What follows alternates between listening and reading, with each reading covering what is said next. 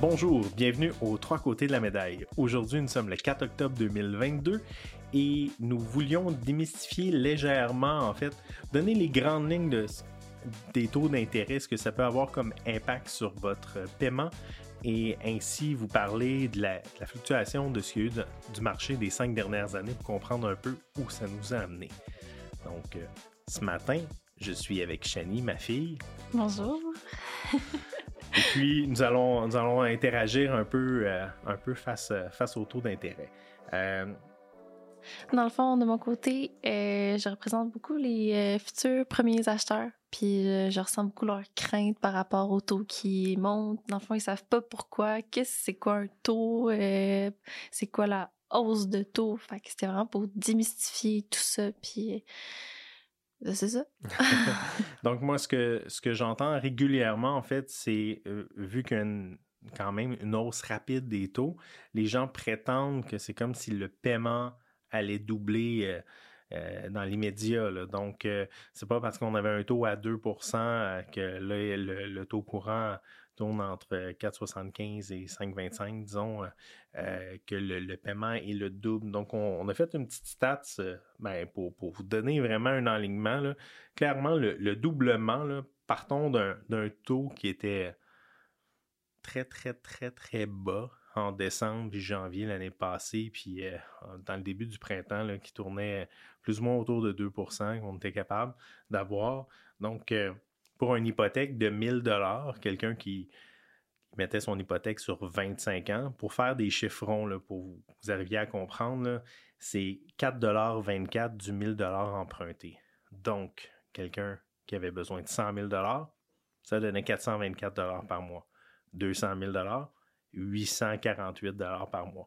Donc, partons avec une base de 4,24 qui était pour un taux à 2 euh, Le taux est rendu autour de 5. À 5% on est à 5,85 du 1000 Donc, la même chose, un 100 000 585 Fait qu'il y a une augmentation, certes, mais ce n'est pas un doublement.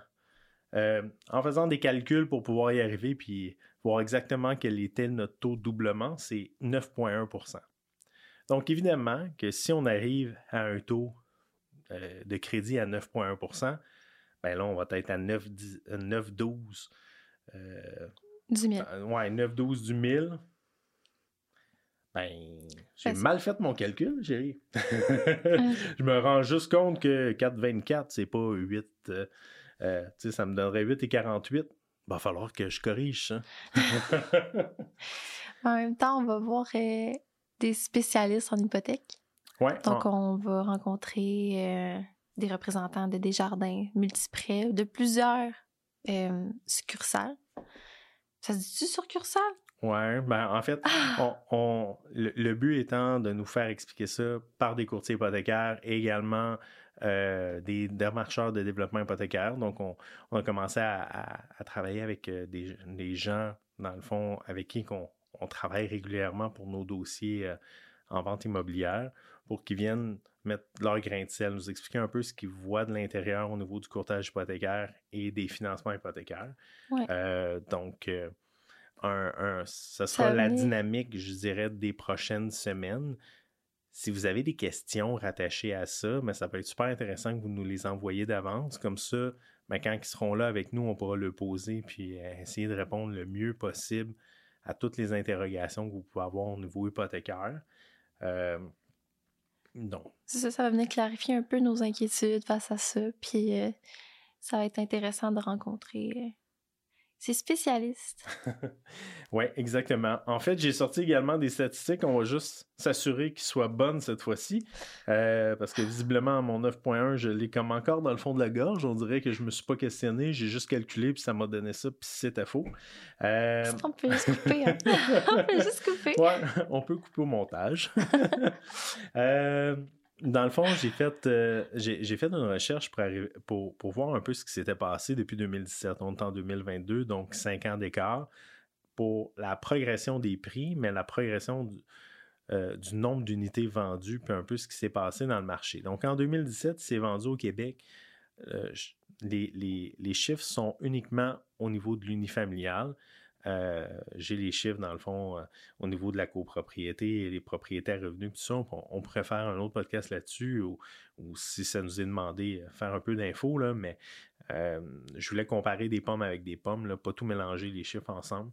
Donc en 2017, c'est vendu 87 819 propriétés unifamiliales au Québec. le prix moyen des propriétés cette année-là était 287 152 il y avait un différentiel entre l'année 2016 et 2017 d'une augmentation de 5,05% 2018, un peu plus de propriétés vendues, 91 959. L'augmentation du prix était à 299 073. L'augmentation du prix, 4,15% 2019, dans le fond, juste avant l'année COVID, on est rendu à 308 640 euh, de, de, de valeur. Donc, c'est une augmentation de 3,2% pour 102 000. Donc, on voit qu'on a commencé comme à avoir un gap. Là.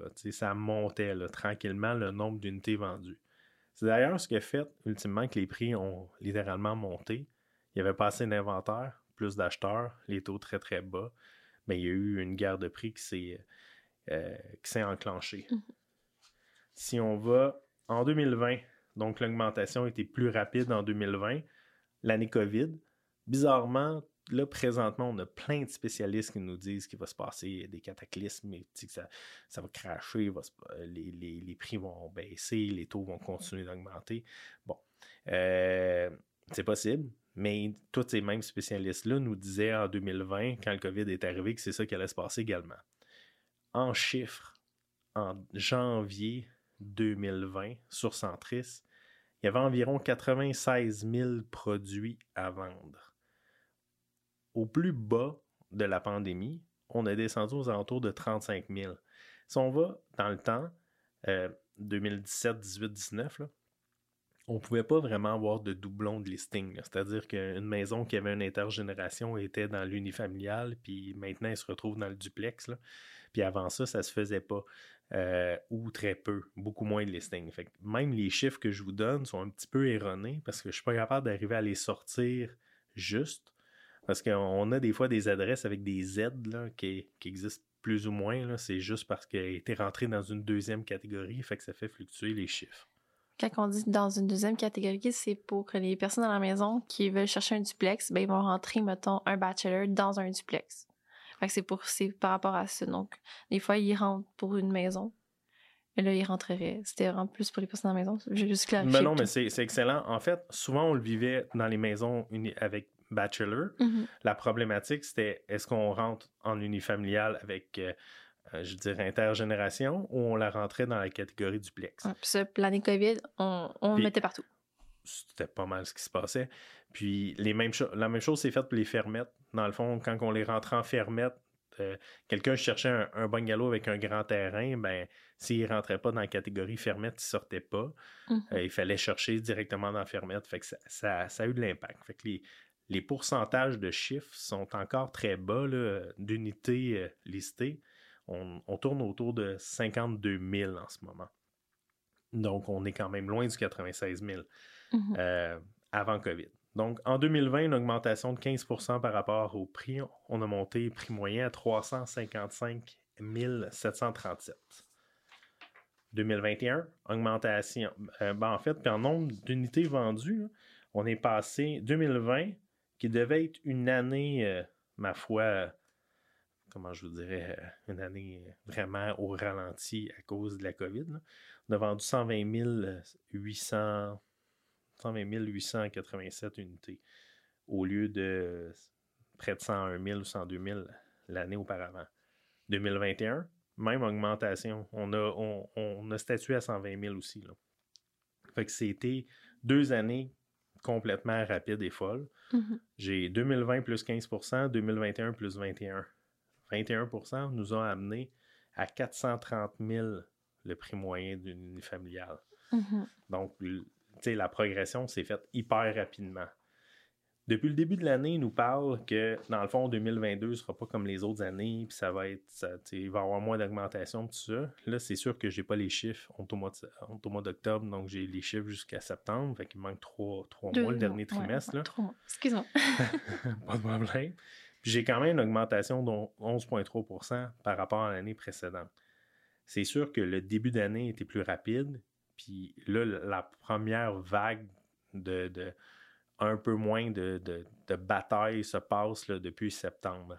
Euh, mais il reste qu'il y a quand même une augmentation. Si on arrivait et on avait juste un statu quo, ben oui, on perdrait 11,3% d'augmentation cette année, mais on ne perdrait pas nécessairement tout ce qui, ce qui s'est passé au, mm-hmm. niveau des, autres, des autres années. Puis là, le chiffre, on est à 479 348. Bon. Tout ça pour dire que ces chiffres-là, évidemment, sont extra teinté des grandes villes. Euh, la ville de Montréal, les chiffres sont plus élevés que ça. Puis en banlieue, sont encore élevés, mais à minute que je m'éloigne deuxième couronne, puis un peu plus loin, ben je, suis souvent capable de trouver des maisons plus abordables que ça, quand même intéressantes. Euh, puis à minute que je sors des centres, euh, on, vient vendre une propriété dans un secteur super intéressant, sous la barre du 400 000 à côté de Trois-Rivières. Mm-hmm il y a, y a quand même encore des produits qui peuvent être intéressants, plus abordables. Si on prend le temps de parler par les prix, si on prend, mettons, notre chiffre, on, va partir avec un, achat à 400 000. 400 000, la différence sur notre paiement de 2 à 5, on est à 1696 avant taxe municipale et scolaire on est monté à 2338. Fait qu'il y a vraiment une augmentation. J'ai 600 pièces et 140 pièces d'augmentation entre les deux juste à cause de mon intérêt. Fait que c'est mhm. beaucoup quand même. Par contre, je prétends que le marché va rester fort parce que ben, on est encore avec une crise de logement. La crise du logement, on parlait l'autre fois, qui est logement abordable, parce que des logements chers, euh, on a, fait, on a statué, on a fait un peu le tour. Présentement, les moyennes, là, logement 3,5, on tournait à 13, 1340. Dans Montréal, 1425. Je me suis mis à regarder vraiment ce qu'il y avait dans le 3,5. On est de 1300 à 1700 à peu près. Fait que 1700 pièces pour un logement à 3,5, c'est sûr que euh, une maison à 400 000 à, à 2400 pièces on n'est pas très très loin. Fait que si on est moindrement une famille de revenus, tout ça, ben c'est encore possible. Euh, c'est la même chose dans le fond, le 4,5 à 1521 pour une moyenne à Montréal à 1665. 5,5. Évidemment, c'est souvent des appartements un petit peu plus rénovés. Là. C'est, ne peut pas comparer avec quelqu'un qui ça fait 25 ans qui vit dans le même appart. Euh, c'est des appartements qui ont été updatés ou tout simplement des immeubles qui ont été récemment construits. Les 5,5 sont 1823, 1954 euh, dans la région métropolitaine. Donc, forcé d'admettre que, tu sais, on est proche de 2000 pièces Oui, pour un 5,5. Pour un 5,5. Fait que tant aussi longtemps que ces prix-là vont être maintenus hauts, puis ils risquent d'être maintenus hauts tant aussi longtemps qu'on n'aura pas de logement, mm-hmm. tendance à, à, penser que le marché ne va pas s'écraser comme ça. Ouais il va avoir des opportunités dans tous les genres de marchés. Il y a eu des opportunités par le passé. Euh, il va avoir encore des opportunités. Il va juste falloir tout simplement rester ouvert. C'est clair que quelqu'un qui a acheté sa propriété en 1990, qui a payé pour la plupart autour de 100 000 puis qui vendrait à 400, il n'est pas perdant. Là. Fait que peut-être que dans la surenchère, il aurait vendu à 480 parce qu'il y aurait eu 32 offres. Mais visiblement, il ne sera pas dans le chenoute en partant, en, vendant à 400 000. Puis l'acheteur, ben, un dans l'autre, euh, ça va finir par lui coûter à peu près le prix d'un appartement avec plus de pièces et plus de troubles, évidemment aussi. Mm. Là, il va avoir plus de plus d'entretien, plus de frais, mais il reste que l'immobilier, c'est pas censé être un placement, ben, en fait, un actif à court, court terme. L'immobilier, euh, c'est un bien de consommation quand on achète une maison personnelle, c'est un bien de consommation qu'on achète, qu'on doit entretenir, puis qu'éventuellement, avec l'inflation, avec l'inflation, avec les paiements, le, fait qu'on paye du capital, ben, on récupère cet argent-là, puis à la fin de l'histoire, ben, on s'en sort euh, gagnant. Mm-hmm. Mais le, le, modèle, j'achète maintenant, je revends dans six mois, puis je fais 50 000, probablement qui, qui ouais, ça va s'estomper légèrement. Donc, euh, c'était un peu la revue des, des, taux, un peu ce qui se passe en fonction euh, La question, c'est, mettons, pour les premiers futurs acheteurs, mm-hmm. le fait que ça monte encore, ben, il y a une petite baisse, mais ça reste que c'est toujours élevé, les prix des maisons moyens. Euh, plus le taux qui lève. c'est ça qui est la crainte présentement, mais on va pouvoir en démystifier avec euh, nos professionnels hypothécaires. Oui, clairement. En, en, fait, je pense que la stratégie est que si vous n'êtes pas prête de commencer quand même à mettre de la, liquidité de côté. En janvier, il y a un programme de CELIAP qui s'en vient, euh, qui va être intéressant, dans le fond, qui est un peu un mix du CELI et du REER euh, pour faire un RAP. Donc, je pourrais poser des questions euh, aux coursiers hypothécaires, aux démarcheurs pour, pour qu'ils puissent vous, vous expliquer ça plus, plus simplement que je vais pouvoir peut-être vous le faire. Fait qu'il y a des programmes pour aider ces gens-là. Je pense qu'à court ou moyen terme, ce qui arrivera, visiblement, c'est que le, le, Désolé, on a été comme déconcentré parce que ma fille n'a clairement pas fermé ses notifications. Euh, donc, euh, ce qui va arriver à moyen terme, je pense que les parents qui ont des plus jeunes qui vont vouloir acheter ben, auront besoin de d'aider leurs enfants tout simplement à pouvoir quitter le nid familial. Donc, mm-hmm. Ça pourra faire partie, dans le fond, des questions que je, par... que je parlerai avec les, les démarcheurs hypothécaires euh, pour qu'ils nous expliquent des stratégies qui peuvent être faites pour pas que vous ayez nécessairement à sortir des sous, mais que de l'autre côté, on puisse favoriser le fait que notre enfant puisse acheter. Donc, si jamais vous avez d'autres questions, euh, juste nous écrire, nous suivre sur Facebook, Instagram, euh, sur YouTube aussi, on est là. Fait que juste nous écrire vos questions, puis ça va nous faire plaisir de les poser à nos euh, prochains invités. Parfait. Donc, merci infiniment d'avoir été à l'écoute, puis passez une excellente semaine. Au revoir. Au revoir.